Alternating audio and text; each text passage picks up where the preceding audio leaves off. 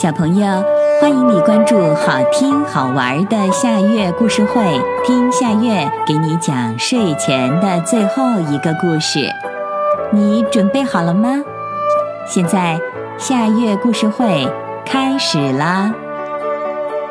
小蜻蜓学本领。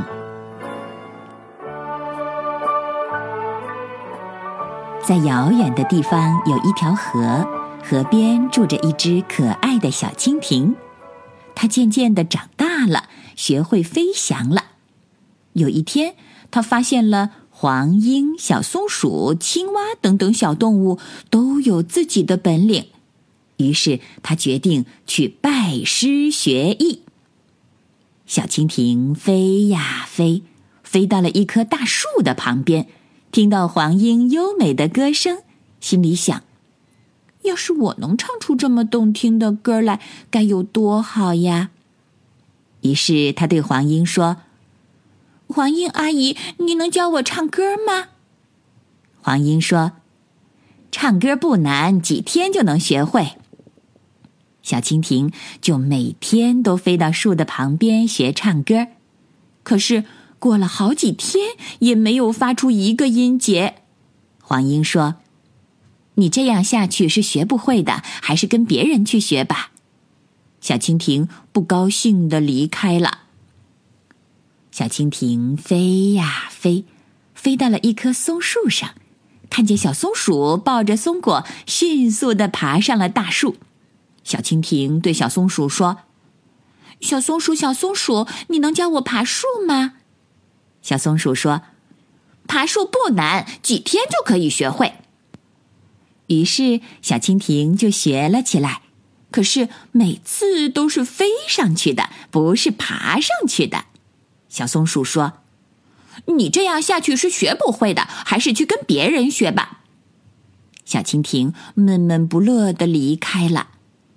小蜻蜓飞呀飞，飞到了清澈的小河边，阳光照下来，河面就像长长的锦缎。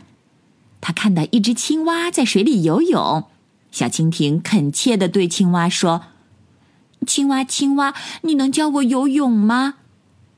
小青蛙说：“游泳不难，几天就能学会。”于是，小蜻蜓就跟着青蛙学游泳，可是每次只坚持了一会儿就离开了水面。小青蛙说。你这样下去是学不会的，还是去跟别人学吧。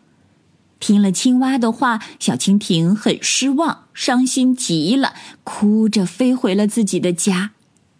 小蜻蜓把事情的经过告诉了妈妈，委屈的对妈妈说：“我没有本领，又学不会，以后长大了该怎么办呢？”妈妈说。每个人都有自己的本领，别人的本领我们是学不会的。我们蜻蜓应该学的本领是捉田里的害虫，把田里的害虫都捉完，那样田野里的庄稼才能有好收成。听了妈妈的话，小蜻蜓高兴极了，立刻拉起妈妈的手，和妈妈一起飞到田野里，让妈妈教它捉害虫。不一会儿的功夫，小蜻蜓就学会了。从此以后，小蜻蜓每天一有时间就会飞到田野里捉许多许多的害虫，保护田野里各种各样的庄稼。到了秋天，田野里呈现出一幅喜人的丰收景象。小朋友，这个故事的名字是《小蜻蜓学本领》。这也是今天的最后一个故事。现在到了该睡觉的时间，好好的睡一大觉，做个美梦。我们明天再见啦，晚安。